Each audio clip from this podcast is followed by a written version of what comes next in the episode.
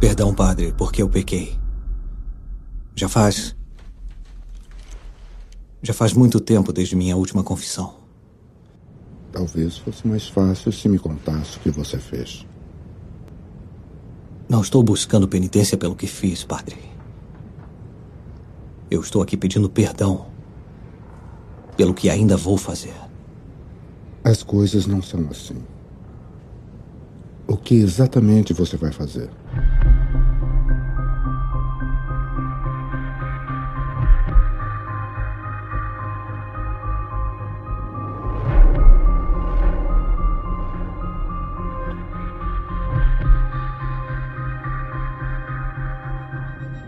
Guerreiros em guarda. Eu sou Marcos Moreira. Eu sou Rafael Mota. Eu sou Fábio Moreira. Eu sou Ivanildo Campos. E esse é o Sabrina Nós Podcast.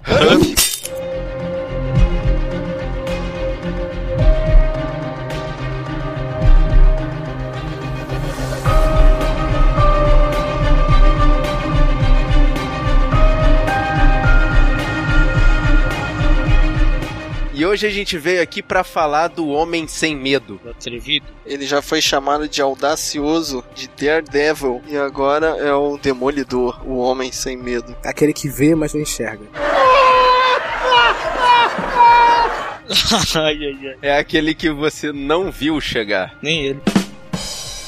Seriado da Netflix que veio numa tacada só. E para deixar a gente no desespero, né? A próxima temporada só no que vem, né? Oh, God! Não, a gente nem sabe. Já foi divulgado que o seriado do Demolidor ele vai culminar em um filme barra seriado barra não sabemos o que dos defensores que vão reunir a Jessica Jones, o Luke Cage e o Punho de Ferro. E então, antes de sair a segunda temporada do Demolidor, vai ter pelo menos uma temporada de cada um desses personagens. É, mas até no seriado fala que vai demorar um ano pro processo do Wilson Fisk ter julgamento. É, será que eles vão dar esse salto de um ano? Bom, durante esse ano irão acontecer as outras séries, né? É. Porra, sacanagem. Quer dizer que não vai ter outro seriado desse? Maneiríssimo. Tá falando merda, PC. Ter vai ter, né? A gente espera que os outros três personagens sejam tão bons quanto esse foi, né? Meu medo é punho de ferro, cara, porque não é muito difícil um cara que é Meu medo é manter o nível, porque esse seriado foi muito bom, cara.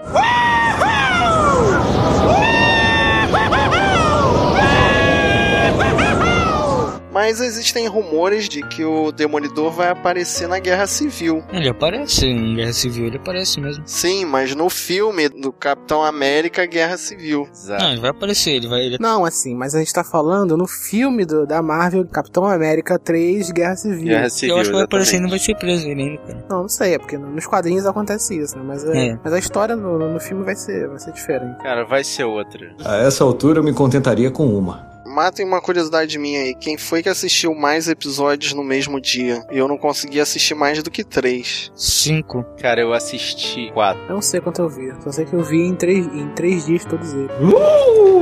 Cara, muita fome, maluco. É muita 24 fome, maluco. Domingo você já tinha acabado com o Demolidor? Já.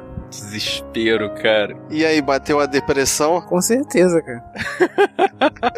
E quem são vocês? Eu sou o Matt. Ele é o Fog. Então vamos lá, quem fez o resuminho do Demolidor? Cego desde pequeno, Matt Murdock luta contra a injustiça durante o dia como advogado e à noite nas ruas de Hell's Kitchen como um justiceiro em Nova York. Eu não sou idiota, eu sei o que isso parece. No papel principal, a gente tem o Charlie Cox fazendo o Demolidor. Eu daria tudo para ver o céu mais uma vez. Ele participou de, da Teoria de Tudo, Link no post. Stardust e também da série Broadwalk Empire. E eu não conhecia esse ator, ele não me chamou a atenção, mas eu achei do trio principal ele o ator mais fraco, assim. Não sei se é porque o personagem do Matt Murdock é muito cartunesco, mas eu achei meio forçado algumas cenas dele. O que, que vocês acharam? Eu achei que ele não sabe interpretar um cego.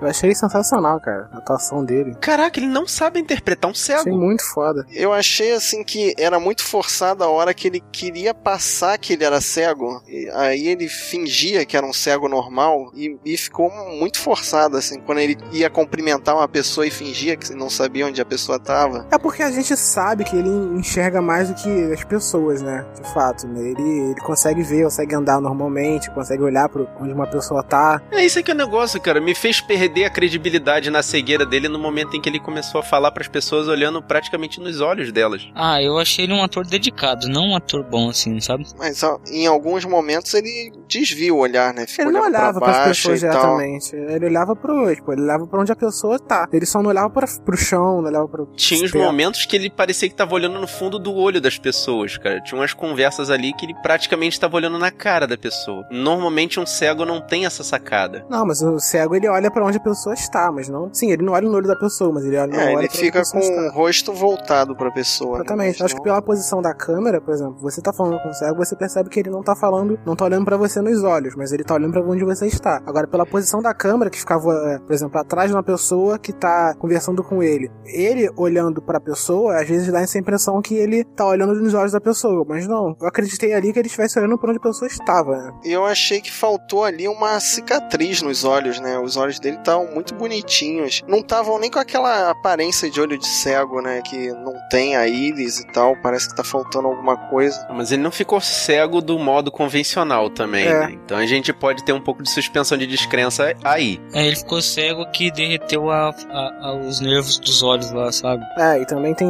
é, deficiente visual que não perde a, A íris. a parte da íris também. Mas é que eu fiz a comparação com aquele brilhante filme do Ben Affleck. Oh my God! Em que o. Aff, Hum, que eu- não Ah, sim, menciona vamos, esse filme. Vamos não. comparar, vamos Tem que comparar. comparar no, no filme do. cara. O Ben Affleck atuou de forma brilhante como um cego. Aff, Ele fazia uma Aff. cara de mongoloide ali. Não. Com a boca Aff, aberta. Jesus, não. Jesus. Pô, é isso que eu não precisava, cara. Ah, o Charlie Cox ele foi um bom ator porque ele fazia ele, a maioria das cenas que ele, que ele podia ele não atuava não, não usava dublê ele tentava fazer o máximo que ele podia Esse povo proativo, doido pra quebrar uma costela de verdade, né, cara? Indicado, né? É. Ah, foi só uma ideia.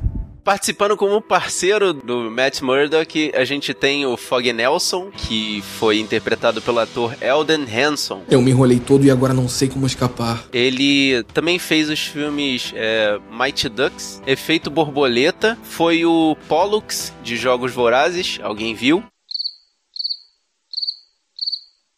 Os Vorazes Não, eu vi, né? agora Polo Eu não vi, lembro, mas não lembro dele. também. Pois é, eu não me Nem- lembro desse, desse, desse cara. Eu só me lembro de Efeito Borboleta e foi muito legal a interpretação dele. E no seriado eu achei ele o, o melhor personagem, né? Com dos certeza. ali. Ele é o engraçadinho e no final a gente descobre que ele é pegador também. Yeah, baby! Mas eu não consegui entender muito bem a motivação dele pra seguir, né, a carreira de, de advogado quase humanitário, né, meio que de porta de cadeia ali que ele quis investir na cruzada do Matt Murdock. Ele conta esse papinho aí quando ele conversa com a, a outra personagem, a, Karen a Karen, ah, que é interpretada pela Deborah Ann Wall, que é a atriz que já mostrou os peitinhos no seriado True Blood. Quem não mostra? Eu participo de True Blood. Tá no contrato, né? Peitinhos. Vamos deixar isso pra lá.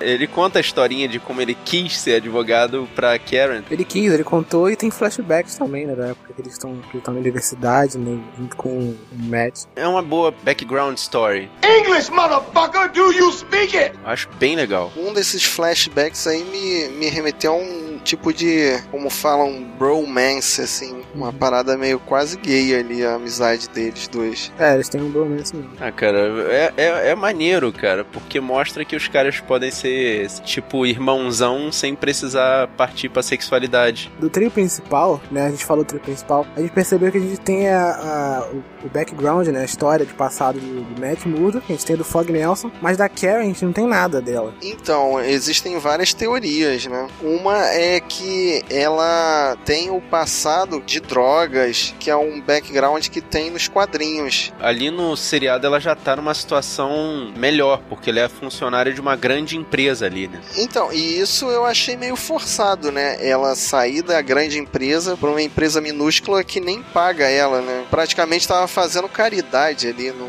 no início. Sim, mas aí é uma força da consequência, né? Ela tava passando pela dificuldade, recebeu abrigo pelo escritório, entre muitas aspas, do Matt e do Fog e aderiu à causa. Vocês têm que entender que ela, ela foi trabalhar na Matt Murdock basicamente porque ela foi acusada de assassinato e ninguém ia, ia contratar ela. Pode até ser, mas aí é uma, um, um tiro muito longo.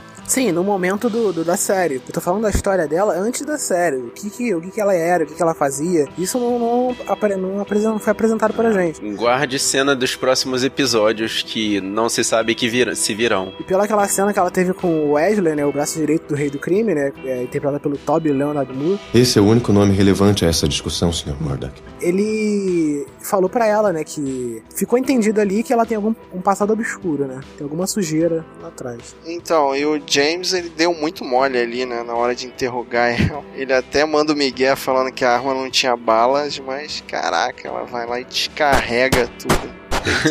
Cara, você tá achando que esse Wesley ia ser o, o cabeça de martelo? Mas hein? O cabeça, é, quem assistiu não lembra com a animação do Homem-Aranha, que parecia o rei do crime, apareceu o cabeça de martelo. E o cabeça de martelo ninguém sabe a identidade dele. Aí, o cabe... Uhum. Aí eu achei que ele fosse cabeça de martelo, cara. Pode ser que seja, pode ser que não, né? Não, agora só se ele for ressuscitado, cara. É, mas o cabeça de martelo ele foi. Eles fizeram experimentos químicos no corpo dele. É, sabe? mas a mesma coisa pode acontecer com o que aconteceu com o, o contador da, dos caras maus, o Leland Owsley. É, pode ser o Coruja, né? Que é interpretado pelo Bob Gunton. Eu não sei por que estamos passando por tudo isso, afinal. Ele também é jogado lá na, no, no poço pelo, pelo Fisk. Vai que ele volta. Acho que não vão voltar, não. Eu, eu achei que ele morreu, então tô achando que vai ser o filho dele. Cara, vocês estão querendo ressuscitar muitos personagens. Exatamente. Só vai ter uma nova, é, uma nova temporada dessa série daqui a dois anos.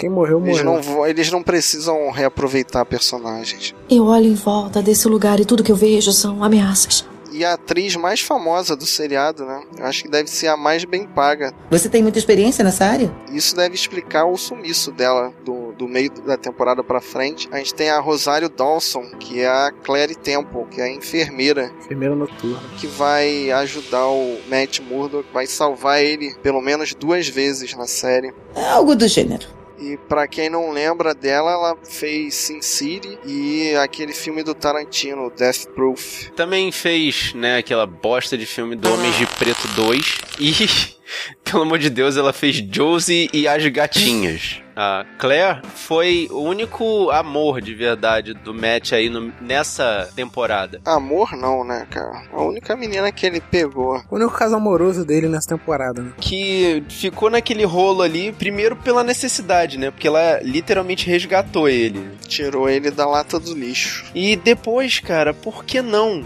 Assim, ficou ali. Eu achei que não durou nada só pela conveniência dela sumir. Porque se ela tava enfrentando esses riscos já que são inerentes da profissão dela, cara, qual é o problema de ficar com ele? Então, eu acho que deve ter rolado alguma treta contratual ali, porque eu achei que ela deu uma desaparecida muito rápido. Tanto que na segunda vez que o Demolidor apanha, e até a cena que o Fog descobre que o Matt é o Demolidor, ele conta uma historinha dizendo que ligou para ela e que ela foi lá no apartamento no, durante a noite e ela nem aparece. Então eu acho que deve ter acabado o dinheiro do, do contrato dela. Ter acabado o contrato. E ela não pôde mais aparecer no seriado. Ah, aí eu acho já assim, pelo ponto de vista da série, acho que não tinha necessidade de ela aparecer. É, ela tá que bandido também. Eu acho assim que, que aquela cena foi na visão do Matt. Que ele dormiu mal, acordou bem, entendeu? O lance é o seguinte, ela já tinha feito aquilo antes, em algumas cenas antes, tipo socorrer ele. Eu acho que iria ficar realmente repetitivo mostrar ela socorrendo ele outra vez. Entendeu? Simples assim. Sim, mas aí dessa cena pra frente ela é esquecida. Ficar mais É, excitada. porque ela não tem função. Porque a função da enfermeira noturna, né, até nos quadrinhos, é desse, né? De, de ir lá cuidar dos ferimentos do Mads, ter até uma vez, uma vez ou outra ter um caso amoroso com ele. Mas no. Precisou mais da personagem dela, propriamente. Na verdade, o conteúdo da personagem é muito pequeno. É só isso. Ela é a enfermeira que toma conta dos ferimentos do Matt. Então, a partir do momento que ele botou a armadura, ela perde a função. é Isso. Não vai se cortar mais, não precisa ser mais costurado. É, na série do Luke Cage ela vai aparecer e o Luke Cage vai pegar ela. Não, ela tem ligação com o Luke Cage porque ela, é uma, da- uma das namoradas do Luke Cage, né? Não, mulher, esposa. Ela é ex-mulher do Luke Cage, né? Quanto menos souber sobre mim, melhor. Interpretado pelo Vicente D'Onofrio, a gente tem o Wilson Fisk, né? Fazendo o rei do crime, que ainda não é o rei do crime, né? Um príncipe. É, na verdade é o rei do crime Begins ali também, É. né? Cara, eu achei, eu achei ele bem fraco nessa temporada aí, cara. Assim, bem cru. Mas acho que é por isso, cara. Eu acho que ainda não é um rei do crime, ainda não é o cara que, que tá por. tá por trás, mas não tá ativamente, né, por trás. Se, se, isso é possível. Então, mas eu acho que ficou meio bipolar na série, cara. Em alguns momentos ele demonstra que tá começando, que ainda tem falhas, mas os capangas dele tratam ele como se ele fosse um fodão já, né? Uhum. Não tem muito sentido o Wesley. Ele vangloria muito o Fisk. Nessa série abordou de- é, com dois pontos de vista. Um ponto de vista era da Vanessa e o outro era pelo dos capanga dele, lá pelo Demolidor, assim, entendeu? A Vanessa via ele como uma, um- uma criança, assim, que não se soltou. Um cara, uma criança bonzinho, que fez uma coisa de errado e tá se sentindo mal. Vanessa, no caso, que é interpretada pela Ailet Zurer. É, isso é mesmo. Isso choca você? Que foi a Lara, a mãe biológica do Kal-El no filme Man of Steel. Ah, caraca, eu sabia que eu conhecia ela de algum lugar, Puta, cara. eu, eu também Eu fiquei nessa, caraca, eu conheço essa mulher de Essa algum mulher, lugar. esse É muito, ela é sotaque dela. familiar, maluco. Esse sotaque Que dela, cara. de isso, cara? Caraca, tu explodiu duas cabeças fácil agora, cara. Mas, cara, eu achei o personagem dela o mais chato da história, cara. Porque ela meio que freava o, o Fisk, assim, de ser o rei do crime, de ser É. o fodão. Tanto que eu, na hora ali que ela foi envenenada, eu torci pra ela morrer, cara. Ela tinha que ter morrido ali. Pra ele fi- ficar maluco, pra ele virar finalmente o rei psicopata. Não precisava também, né? Que ele ficasse. Ele fala mãe pra ele virar É, eu acho que não psicopata. precisa. O cara já tem a quantidade suficiente. Quer dizer, já não tem freios morais o suficiente pra ser o rei do crime. O cara arrancou a cabeça do maluco com a, com a porta do carro, pô. Esse cara não tem freio. Então, cara, ele, tô falando, ele já não cena- tem limites. Essa cena é muito linda e mostra que ele é mal pra caramba. Mas no mesmo episódio mostra ele namorando a Vanessa meio sem jeito, como se não tivesse jeito com mulheres. Mostrou uma persona um traço da personalidade do Fish que eu não queria saber que existia, cara. E, assim, deu um tom de realidade pra ele que nos, nos quadrinhos não é mostrado, né? Normalmente o vilão é unidimensional e eu achei que Mas ficou é, essa é a pegada da série, né? É o tom da série por inteiro. Exatamente. É. Esse lance no quadrinho ele ser muito preto e o, o outro lado, no caso o Demolidor ser muito branco, ele fica muito bonitinho nos quadrinhos. Exatamente. Num seriado tem que haver uma profundidade, tem que haver um desenvolvimento. Da mesma forma que estão fazendo isso com o Matt, tem que fazer isso com o Wilson, cara. Tem que fazer isso com o Mas Fisk. ficou chato, cara. Essa Vanessa, cara, É. ela tinha que ter morrido ali no veneno, cara. ah, cara, boa, mas ela ainda vai investir. Eu acho que a Vanessa também é uma parte da consciência má do, do Fisk. Ela conheceu ele de verdade, né? Que ele prometeu não, não mentir pra ela. E ela levou na boa do cara ser um filho da puta. Então, e qual é dessa Vanessa, cara? Que primeiro ela achou que ele era, sei lá, um empresário, alguma coisa assim. E depois que ela viu que o cara era um mafioso, continuou com ele. É que ela sentiu dó pela história dele, cara. Ela quer colher o pequeno Wilson que teve seus traumas de infância e agora tá sofrendo com isso. E não o rei do crime que tá mandando a parada toda e pouco importa se ele é o rei do crime. Isso ali. mesmo, E mano. você citou agora o trauma de infância.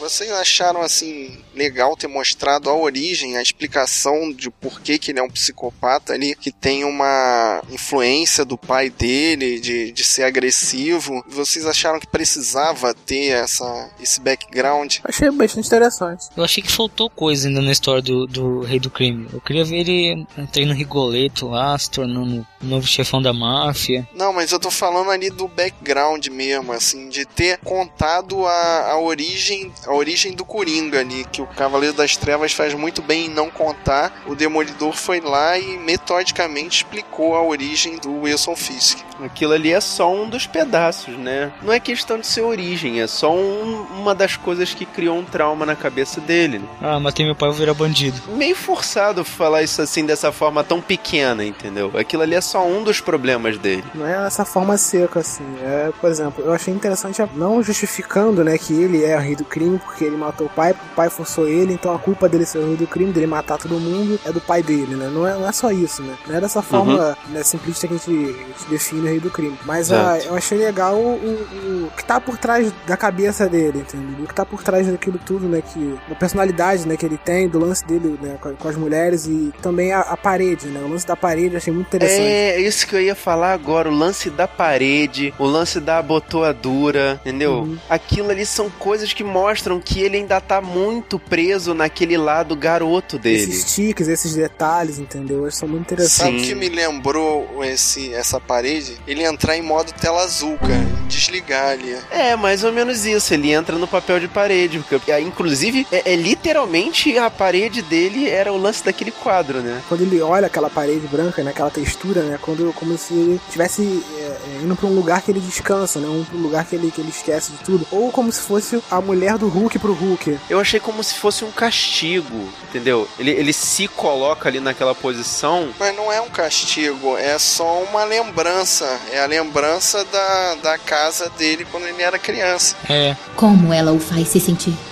Ela me faz sentir sozinho assim como as habituaduras. A fuga dele era olhar para a parede. Isso, essa palavra, fuga dele, a fuga que ele dá para a cabeça dele, entendeu? Para poder, agora tá tudo bem, entendeu? Porque quando ele, ele fez aquilo com o pai dele, né, a primeira coisa que ele olhou, que ele viu foi a parede, aquela parede, aquela textura. E aquilo ficou na cabeça dele como se fosse uma, um lugar que agora tá tudo calmo, agora tá tudo bem. Sabe que eu vejo igual uma parede? Eu vejo assim, é, quando, quando eu olhei pra parede e quando eu parei de olhar eu virei homem. Hã? É tipo assim, eu tava olhando pra parede, quando eu fui matar meu pai, eu virei homem, depois voltei a olhar pra parede. É uma coisa que, encora que encoraja ele, uma coisa que encoraja ele que... É, pode ser, pode ser, isso é um outro ângulo. É, é, um, é o, tanto a questão do encorajar quanto o lance do esquecer. É uma zona de conforto de qualquer uma das duas formas, cara. Estando ao meu lado, é o lugar mais seguro em que poderia estar.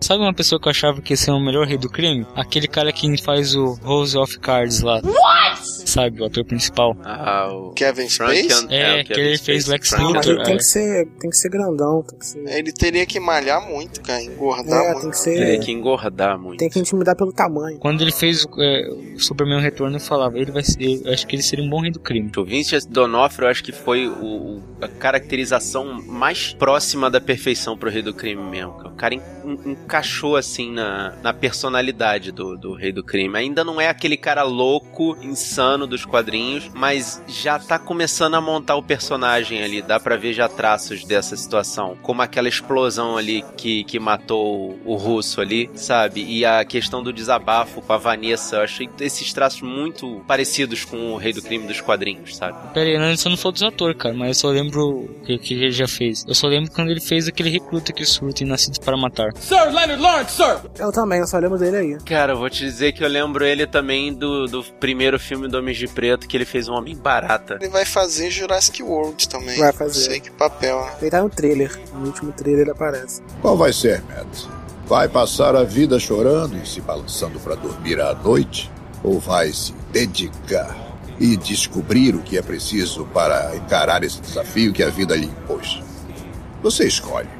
E vamos falar agora aqui do personagem mais jogado da série, que só aparece em um episódio, é o Stick, feito pelo Scott Glenn, que é um velho cego e que dá a entender que foi o mestre do Matt Murdock, que ajudou ele no treinamento, mas não explica muito, né, como ele surge ali, como é que ele descobre o, o Matt. Ele é um treinador, pô. Explicou que ele é um treinador de, de pessoas que é, recém adquiriram essa, essa deficiência visual e o cara vai lá e treina essas pessoas. Sim, mas dá a entender que ele é um cego, entre aspas, normal. E parecia que ele tinha as mesmas habilidades do Demolidor. É, tem, ele que treina Sim, o Demolidor. porque ele é, ele é como se fosse um ninja também, né? Ele treina o garoto pra, pra isso.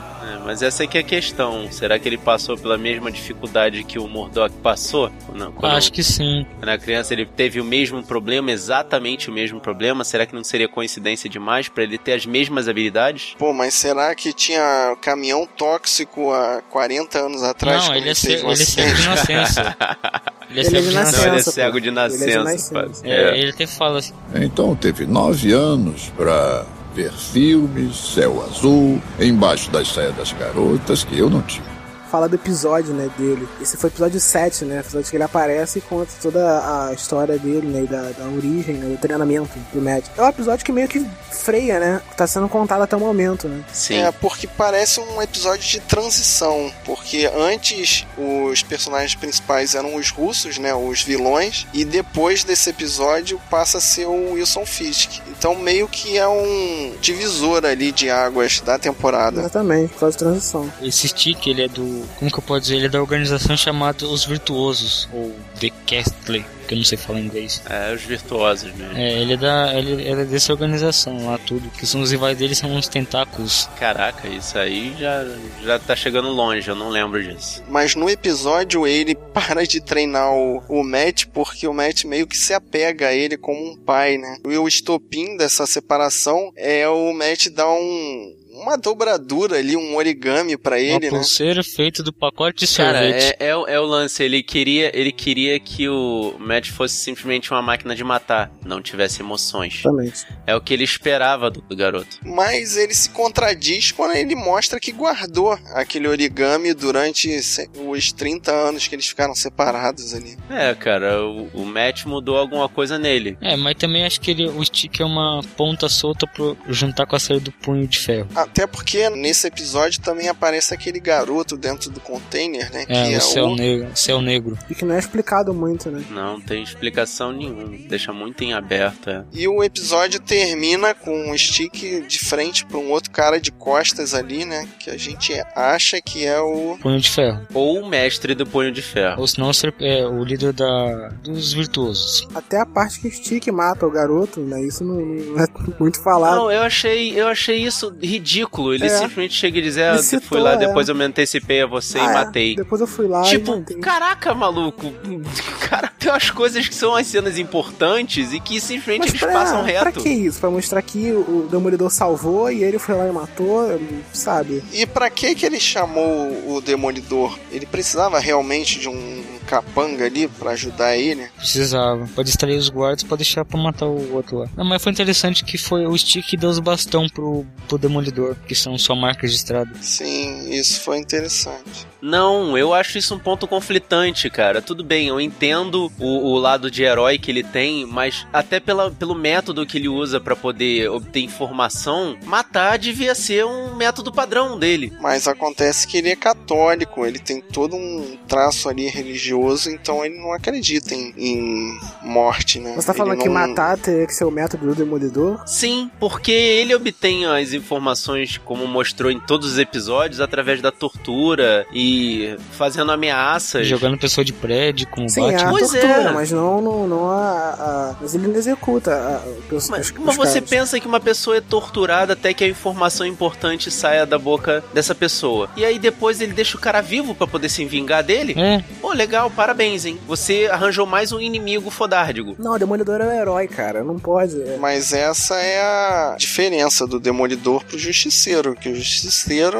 não tem pena, não tem explicação, não- ele não precisa de muita motivação pra assassinar os, os vilões. É o único ponto fraco que eu tenho do, do, do Demolidor, é isso, cara. Ele não chega até o ponto do necessário. o limite dele é um pouquinho acima da lei. Você tem que lembrar que o Demolidor é o Batman da Marvel. É o Batman vermelho. Assim como vários outros personagens copiados pela Marvel da DC. Lá vem adicional. É, mas é verdade, mano, não é verdade. Decenalta, cara, é isso aí. Copiados não, copiados não, melhorados. Melhorados, Vocês exatamente. perceberam a citação do Batman no seriado? Em algum momento ali eles falam que passou um morcego por cima deles. E na realidade foi o Demolidor. Só que o Demolidor foi interpretado pelo Ben Affleck. Quem o Ben Affleck vai fazer agora? Caraca, maluco! O Batman, como que você é foi o longe, morcego. Caraca, cara. mais longe que o Marcos agora. Tu foi muito, muito, muito longe. Mas deu a volta, cara, certinho. Morcego, Demolidor, Ben Affleck, Batman, morcego. No way! A curiosidade que mais me chamou a atenção aí foi a questão de que é uma série americana em que o orgulho americano finalmente foi deixado um pouquinho de lado quando existem vários idiomas sendo falados ali Caraca, pelos isso que eu atores. achei muito foda, cara. Desse lance de deles não, não, não largarem, né? Eles não, não abrirem mão de que todo tipo, mundo tem eles que falar pegaram inglês, um né? personagem que é da máfia chinesa e a, a, a senhora Gal tá falando chinês, sabe? Existe a Exatamente. máfia japonesa e o Nobu tá falando japonês. Existe a máfia russa e o Vladimir tá falando russo. Isso. São coisas que tem em filmes que não fazem sentido algum, cara. Dois caras que são russos, os caras vão falar entre si e falam em, inglês, pô. É, foi uma sacada boa, assim. Exatamente, cara. É uma boa porque mostra que é um, um, um- um seriado que se dedica mais a essa a, a- a questão de Multiculturalidade.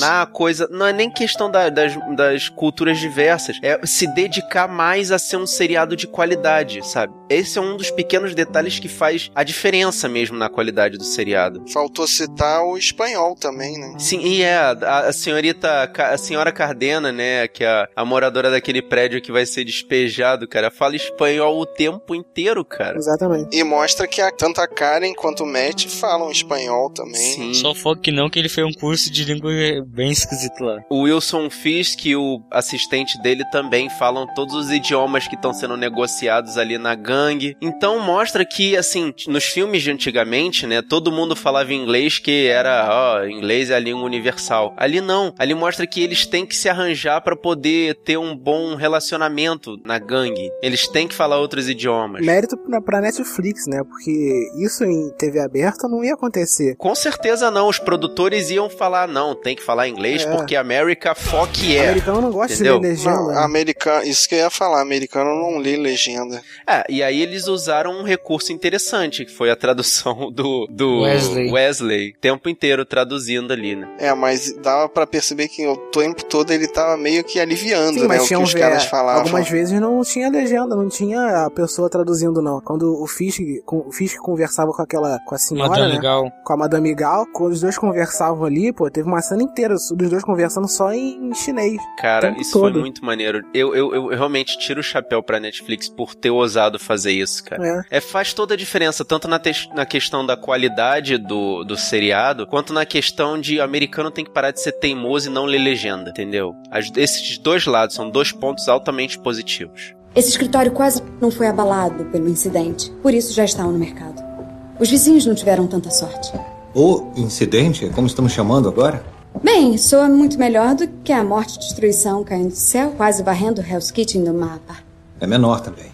Uma outra curiosidade é que eles toda hora citam, né, o incidente que é acontecido nos Vingadores 1. Link no post. É, eles falam incidente, falam na destruição em massa, mas eles não falam diretamente que foi É. causado pelos Shi'ar, pelos alienígenas, É né? muito mas sutil, né? Mas eles fazem questão de dizer que Nova York tá caindo aos pedaços e tem que ser reconstruída, né? E é mais ou menos daí que nasce o enredo do Demolidor, né? Que é o. é, assim, são as, a máfia das construtoras, né? Exato. Que é ali que os mafiosos vão tirar o dinheiro. Mas teve um momento ali que eu achei assim que deveria aparecer outros heróis, porque o- os problemas do Demolidor são urbanos, são locais e tal. É, na hora que o Fisk explode quatro prédios ao mesmo tempo, era pra aparecer um Homem-Aranha, um Capitão América ali, um Quarteto Fantástico pra ver qual é, né? É, Eu achei que poderia aparecer pelo menos o, o Homem-Aranha, né? Seria uma boa referência. Eu ainda não sei, não sei se quando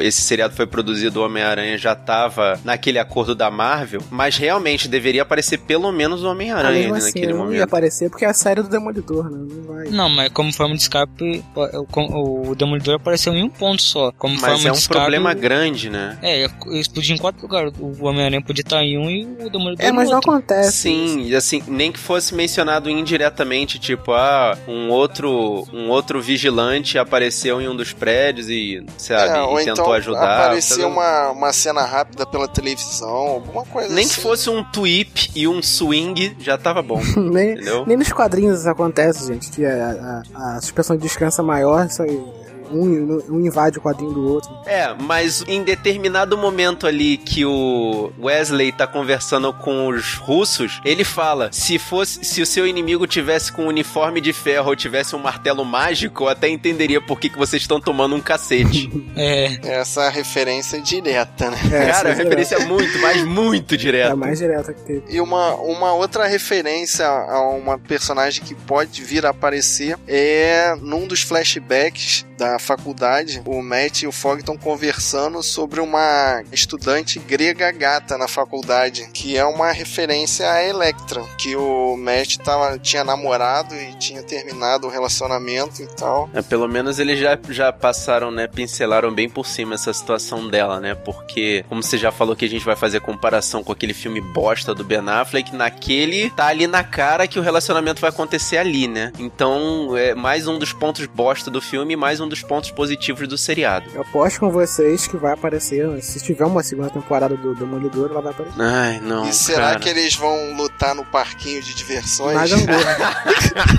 Na Ah, tá gangorra. bom. Na gangorra. Não, não, por favor, furem meus olhos.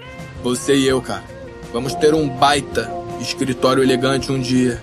Murdoch Nelson, advogado. Nelson e Murdoch. Sou a melhor. Você acha? É, confia em mim.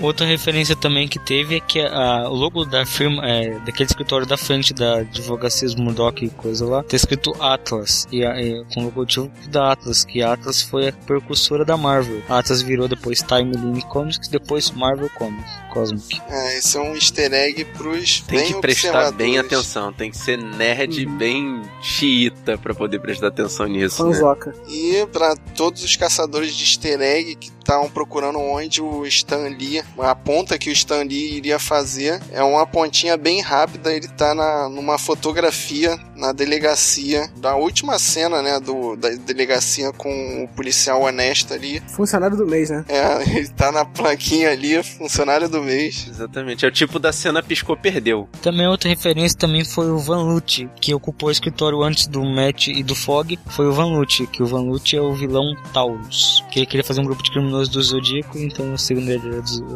Touro, aí foi o Taurus lá. E na academia que o Matt treinava, que ele assistia as lutas do pai dele, Uhum. tinha um cartaz que mostrava a luta do Jack Murdoch versus o Carl Crush Creel. E esse Carl, é, ele já tinha aparecido no seriado Agents of S.H.I.E.L.D. e ele é o Homem Absorvente. Hum, ele deve ser muito popular entre as mulheres. Ai, vi- vimos de longe essa. Caraca. Essa daí tu viu virando a esquina, né, Rafael? Pode falar. É, tava escrito. Essa o Fábio levantou e esperou eu cortar, demorou uns 10 segundos, né, cara? Nossa. Você pode fazer algo assim pra mim? Você quer um terno, como o Sr. Fisk? Não, não. Eu quero uma coisa muito especial. Se fizer isso pra mim, eu prometo tirar o Fisk da sua vida. Outra referência também é que o, o cara que faz as armaduras do Fisk, que fez a armadura do Demolidor, é o Melvin Potter, que é um anti-herói, que é um vilão que foi virar herói, que vira vilão, que o nome dele é Gladiador, e na oficina dele apareceu também a perna biônica que ele usa e a- as pernas do Metaloid. Cara, uma que eu só fui perceber pesquisando também, só o pessoal bem xiita que, que viu, é na cena que o Matt tá na delegacia e senta lá pra guardar num banco. Atrás dele tem um cartaz que faz uma menção bem, bem indireta ao Capitão América 3 Guerra Civil, que o cartaz tá escrito: Você não tem que revelar sua identidade secreta pra ajudar a resolver crimes violentos. Então é uma referência tipo assim, longínqua à Guerra Civil do Capitão América. um cartaz que fica mais claro no, no escritório do Ben Urich, o jornalista do New York Bulletin, aparece um, um recorte de jornal atrás que fala da destruição de Nova York. E também do Incrível Hulk também, né? Aí fala da batalha do que teve no filme do Incrível Hulk, né? O filme com O Abominável contra o Abominável e o Hulk, né? Isso. Também a outra referência é que aquele sniper que tava tirando um policial no episódio que tava o Murdock com o Vladimir, possivelmente um mercenário, porque apareceu ele com uma carta, um, um as de ouros na mão dele. Não eram as de espadas? É de espadas. E falando nas cartas, o, o Ben Urich, ele, ele faz aquele esquemazinho de investigação de mural com as cartas, né? Sim. E ele pega uma carta do rei e, e coloca o nome do Wilson Fisk. Na verdade, ele começa com um ponto de interrogação, porque ele não sabe ainda que é o Fisk. Sim, mas é um rei preso no cartão com um alfinetezinho, que em inglês é pin. Caraca! Ah, entendi. Kingpin. É. Kingpin? A carta que ele usa pra identificar o Wilson Fisk, né? é de- Caraca! A carta de rei. Maneiro! Porque em nenhum momento do seriado chamam o Wilson Fisk de Kingpin. Kingpin, né? é. Muito maneiro. E, e eu achei legal também que, além dele botar o, o Wilson Fisk como o rei de ouros, ele pega o, o- a carta de valete pra identificar o, o- o demolidor, né? E ele tem o detalhismo de desenhar as beiradas da bandana dele fazendo nozinho, cara. Eu achei, é, é, assim, é legal, mas é ridículo, né? O cara fazer esse nível de detalhismo na carta. Eu costumava ser como você. Atraía olhares, chamava a atenção, tirava as pessoas do sério. E isso é só uma parte. A outra parte é saber quando parar. Bom, e agora vamos falar da parte, assim, que eu achei o maior diferencial de todos os seriados de que já passou, que não tem como comparar a violência desse seriado com qualquer outro seriado que passa na TV. São as cenas de luta do Demolidor que a gente sente, cara. Ele apanhando e batendo ali o tempo todo. A gente sente a realidade ali, ele ele sentindo, ele tendo dificuldade pra enfrentar até os primeiros capangas assim, os genéricos. Isso, isso me fez ach- é, achar esse seriado muito legal porque ele é tipo a vida em modo hard, né? É porque tudo, todos os inimigos aí, nos capangas menores, são muito difíceis de derrubar, cara. Essa parte de luta me lembrou muito o Old Boy, por causa que o Old Boy lutava e sorria. A referência do Old Boy é a cena do corredor, né? Que é uma sequência de luta ali bacana no segundo episódio, que fecha o segundo episódio, que eu acho que é a melhor cena de luta da temporada toda, que eu já tinha lido que foi gravada num take só, é um plano sequência ali, aquele tipo de plano sequência falso, né? Que foi usado no Birdman, mas que passa uma realidade ali, né? E essa cena, cara, o interessante dessa cena é que, pela realidade, né, dela, da luta, né, da porrada, do Demolidor lutando em golpes de boxe, né, e o pessoal caindo, mas levantando, né, levantando e tentando continuar a luta, né. E a respiração dele, né? Você sente que ele tá cansado ali, ele bate e cansa, né? Exatamente. Ele encosta na parede, respira, né? Não é igual em Vingadores que a, A. Scarlett Johansson continua gostosa ali e com a maquiagem, Impecável. com a maquiagem impecável o tempo todo. É, mas eu fiquei sabendo assim que nessa cena o Charlie Cox fez a maior, as maiores partes da cena foi ele. É, eu também eu acreditei, né, que ele possa ter feito toda a maior parte das cenas. Só, só não acreditei que ele que fez aquele giro no ar. É, aquele lá foi já dublê já. Oi, eu sei que você tá assustado. Mas eu tô aqui pra ajudar você.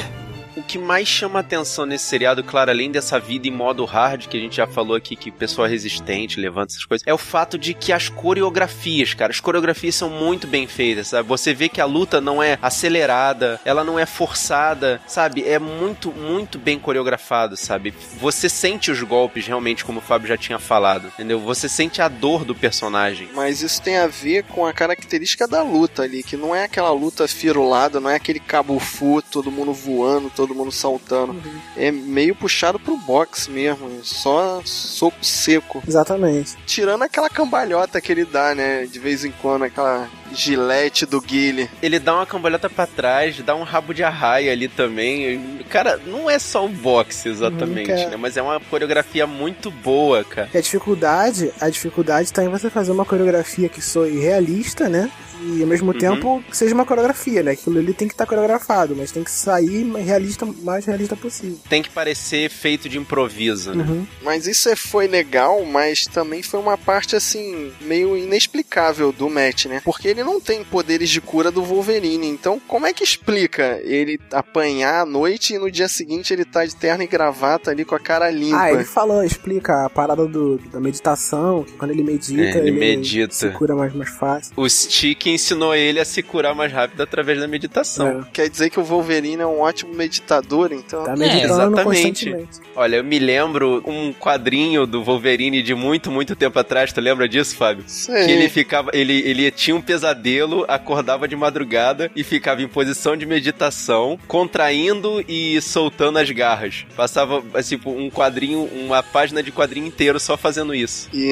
e, nessa, e nesse quadrinho explicava que ele sentia a dor das lâminas rasgando a pele dele todas as vezes. Exatamente. Aí depois você vem, vem reclamar do Wolverine. O cara ainda sente dor. Ah, não, mas eu fico imaginando o Demolidor. O Demolidor não tem super tato. Cara, o Demolidor fala né, de- dessas questões, né? Porque ele perdeu a visão, mas os outros sentidos deles foram, foram ampliados de uma forma absurda. Exatamente. Tanto que ele fala que ele usa é, lençóis de seda porque ele acha algodão semelhante à lixa. Isso. No episódio que o Fog Nelson descobre, né, que ele é demolidor, aparece uma vez ele olhando, né, como é que é a visão dele, né, que ele vê que vê sempre tudo pegando fogo, né, e aparece uma vez só. Ah, isso também aparece enquanto ele conversa com a enfermeira. Lá quando ela tá na casa dele ainda, ele fala, ela pergunta como é que você realmente enxerga o mundo, não só como você enxerga o mundo, de verdade. Aí ele fala, meu mundo tá sempre em chamas. Exatamente, aí aparece ela meio que pegando fogo, assim, é como ele vê mais ou Sim. menos as coisas.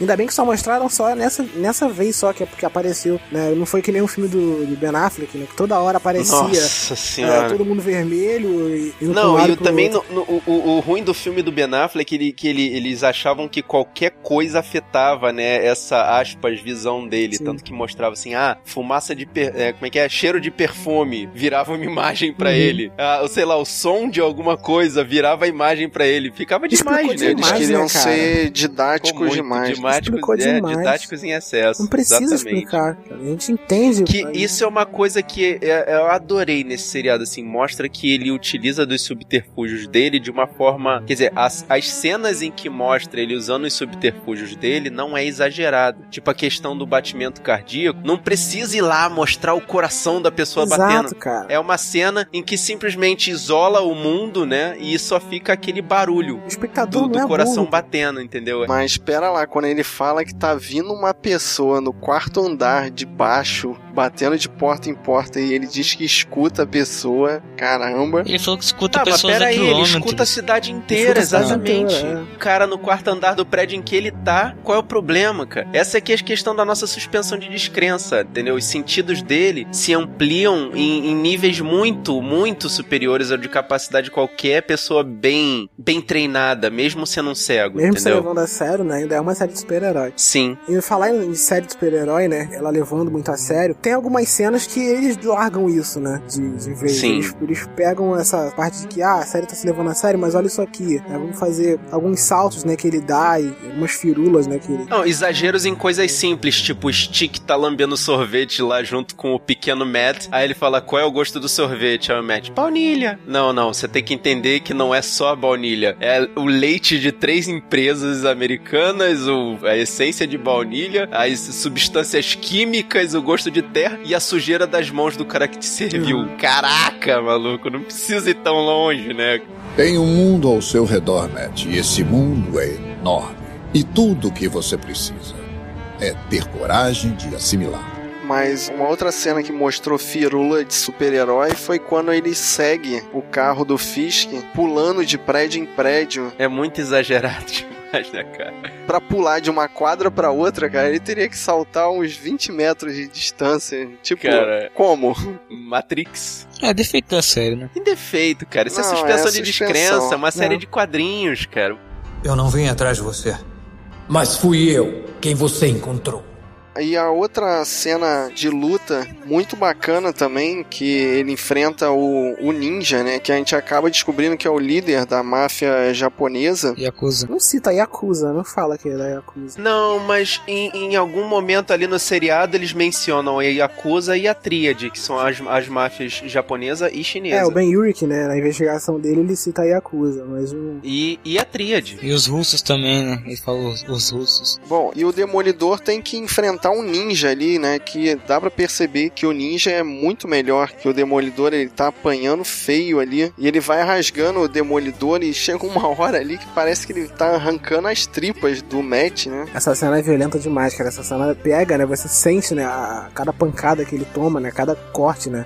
O som da, da cena é muito bom. E tem golpes ali que você percebe que passam muito, muito rápido, apesar da gente ver que a, a- a luta tem uma- uma- uma- um peso, né? Que é, assim, em, sei lá, dois golpes, o cara abre, sei lá, três ou quatro cortes no Matt, assim, dá pra ver que é muito sinistro. E o interessante da edição do episódio, né, é que a luta vai cortando, né? Ela não é contínua, ela aparece em vários pontos do episódio. É. Tanto que eu acho que se você juntasse ela, seria uma, uma luta de mais de 10 minutos ali, né? O episódio começa já no, na parte final, final. da, da luta, né? E, só que a gente Isso. não sabe como é que eles chegaram naquela luta ali. E o episódio vai contando isso. Aí no meio conta o começo, aí no final a parte do meio, que vai até o final, aí volta no final de novo. Exatamente. Tá vendo? Influências de Tarantino no seriado. E é o momento que o Matt tem que matar, né? Ele, ele chega no, no limite dele. Eu não sei se meio que se foi proposital Não, ali, foi né? Dele jogar. Acho que foi sem querer. Jogar. Então quer dizer que ele ganhou meio na sorte, né? Ele ia perder a luta ali. Ah, não sei se ia perder, mas. É, o cara foi lá, se encharcou de álcool, aí o Matt vai joga um bagulho nele e bota fogo. O churrasco. E aí você acha que acabou a luta ali, né? Acabou os problemas do Murdoch, e aí aparece o Fisk chamando ele pra porrada seca. Tava ali. só assistindo de camarote, né? A luta ali. Aí acontece o momento Scooby-Doo. É, se não fosse o momento Scooby-Doo, o Fisk teria matado o Demolidor ali, né? Mas ele, como todo vilão de quadrinhos, não se aguenta e para pra contar o plano Uhum. e dá o tempo do Demolidor se recuperar e se jogar pela janela. É. Aí esse momento eu falei, ah, o Demolidor vai morrer ou vai ficar baleado lá. Não, na hora que o Fisk entrou na sala, eu, caraca, cara, você joga pela janela, não vai dar pra você. Se joga. eu olhei a janela, eu olhei a janela e falei, cara, se joga, ali a janela do teu lado, vai lá. Só que não. Vai. É, só que não teve esse momento todo e tal. Depois que ele se jogou, pô, tinha que ter feito isso antes, cara. Não, mas ele precisava saber qual é todo o plano maléfico do Fisk. Não, acho que tá ele, acho que ele achou assim, não, acho que dá pra me bater no físico, acho que dá pra me bater. Aí depois ele bate, não dá mais não, dá mais não. Em um mundo perfeito, vocês teriam se matado. Mas o mundo não é perfeito, né?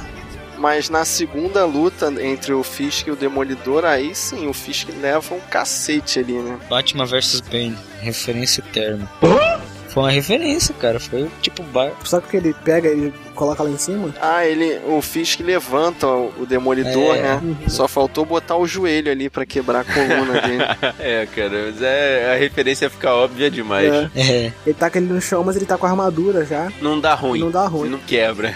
E a armadura, vocês gostaram do uniforme vermelho? Porque ele fica a temporada toda com aquele uniforme preto baseado no- nos desenhos do Frank Miller, Uhum. né? Aquela roupa ninja, que na realidade era só uma, um paninho preto, né? Uma roupa de ginástica. Cara, eu acho esse uniforme muito mais maneiro, porque não tira a mobilidade, mantém o cara o incógnito, o preto faz- se mistura com qualquer sombra e fica, sei lá, disfarçado em qualquer lugar. Sim, só que deixa ele muito mais vulnerável. É, o negócio é a proteção, Sim. mas é isso que você falou. Eu, antes da série começar, eu tava querendo ver logo a roupa vermelha dele. Eu tava naquela coisa de, pô, quando que ele vai vestir a roupa vermelha e tal, né? Pra, é curiosidade, né? De saber. Mas quando, assim que começou a série, né? E os episódios foram acontecendo, eu não senti nenhuma falta da roupa vermelha. Não, eu também não. A abertura instiga a gente, né? Porque fica mostrando aquele sangue pingando e mostra um uniforme Cara, vermelhão uma das clássico. melhores aberturas de seriado, assim, de muito tempo. Essa cidade feita de sangue da abertura, né, cara? É, Sim, mas aí a gente acha que o uniforme dele vai ser aquele vermelhão clássico e não é, né? É uma armadura preta e vermelha. É, mas o vermelho é uma inspiração, na verdade, no casaco do pai, quando ele era lutador de boxe. Isso mais ou menos, porque não mostra o Demolidor pedindo cor, pedindo. Ah, Ah, não bota precisava, aqui pô. o DD. Cena, da, cena do orçamento. Não precisava. É.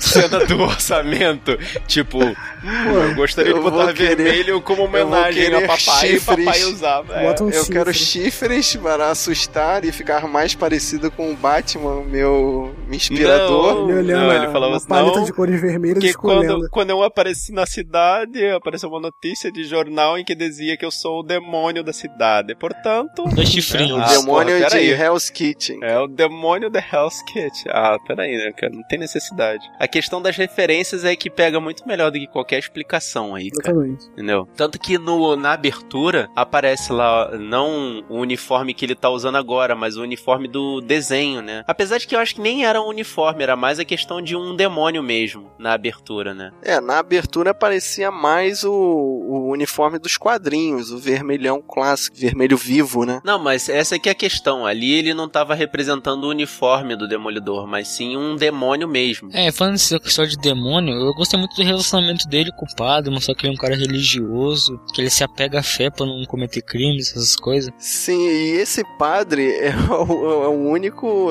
É a única pessoa inteligente e observadora de Hell's Kitchen, né? Que ele é o único a deduzir que o Matt Murdock é o demolidor. Mas porque ele dá pista também, né? Ele vai falar, vou fazer uma coisa má aqui. Aí chega no outro dia todo arrebentado, aí, pô. É só o cara ler jornal e ligar uma coisa a outra. Sim, mas a Karen Page e o Fog não perceberam, né? É, ele falava que ele caía, que ele É, que ele dava tropeçava. desculpa. Ele dava desculpas dele lá. É, eu, eu tropecei, quebrei três costelas. Foi atropelado. É. Cara me bateu. A Karen acredita que ele foi atropelado. Vê se pode. cara. Um Caraca, e mano. rasguei o baço. Ah, Demolidor? Parece que ele vai saltar o desfiladeiro do Rio Snake com uma motocicleta foguete. o pior é que parece, né? Tá, no começo eu achei bobo, mas aí eu passei a gostar.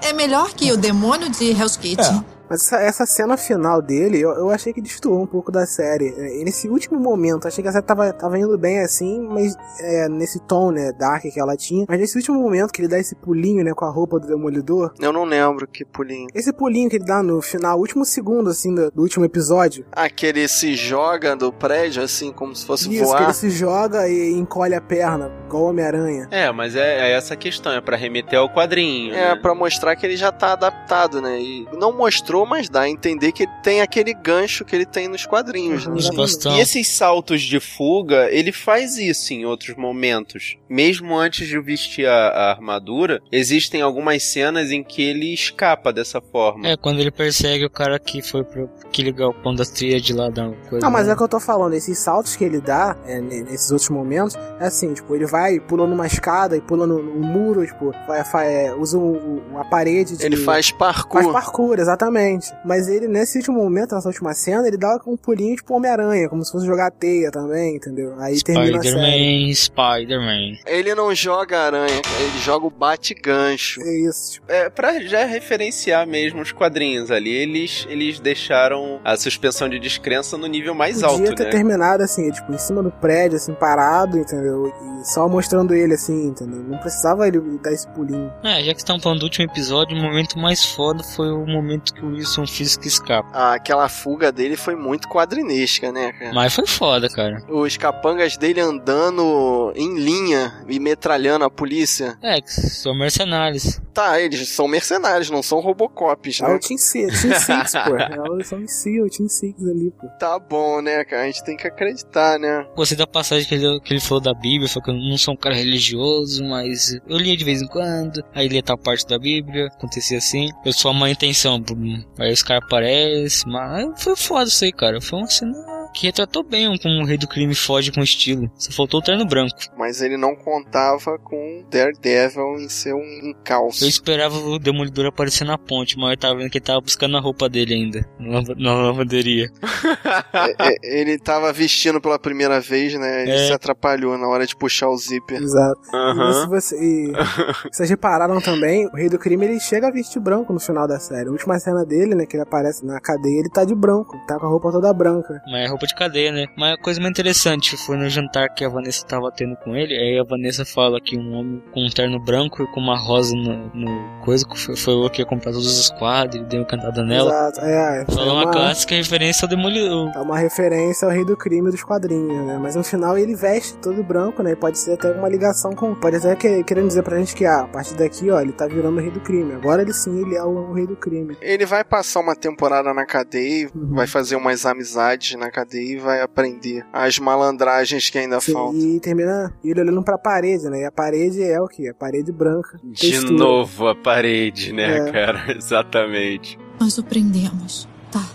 Mas isso não vai trazer a Helena de volta. Nem o Ben. Nem apagar o que passamos. Nem o que tivemos que fazer para chegar aqui.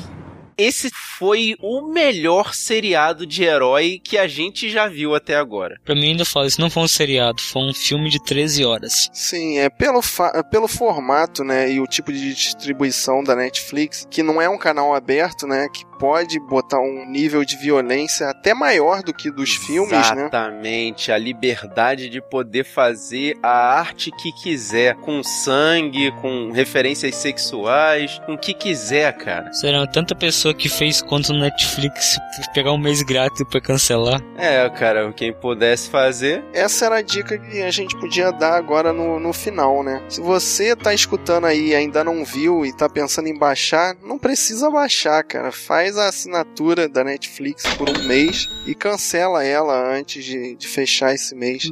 Nem vale a pena baixar. Ou você que tem É. a conta empresta seu amigo. Pode ser também.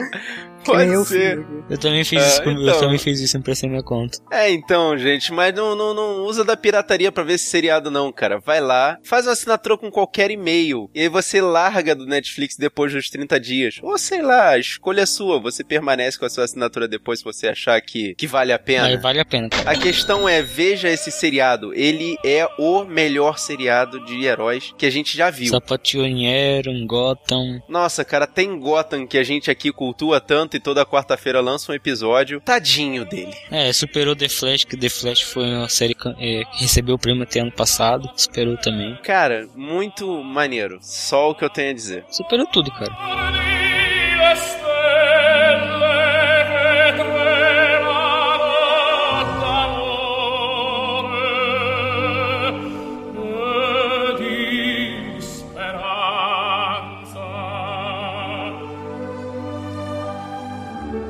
E a partir de agora a gente quer a opinião de vocês. Digam pra que lado o Demolidor ainda pode ir. Digam o que, que pode ser feito desse personagem que ainda tem muito a dizer. A gente sabe que ainda tem muito a dizer, apesar de não ver um horizonte muito grande aí. Mandem a sua mensagem com o que você gostou, não gostou, tudo que a gente discutiu aqui, se tá certo ou errado, qual é a opinião de vocês, pro sabrinanois.gmail.com ou então você entra no nosso site, o sabrinanois.com.br e deixa a sua mensagem aqui na área de comentários aqui desse post. Querendo falar com a gente, é só procurar a gente lá nas redes sociais. A gente tem quase todas elas, a gente tá no Facebook, no Twitter, no Google Plus. Só procurar lá, Sabre na Nós, tudo junto. E se você já, já escutou essa missão, aproveita e assina o nosso feed.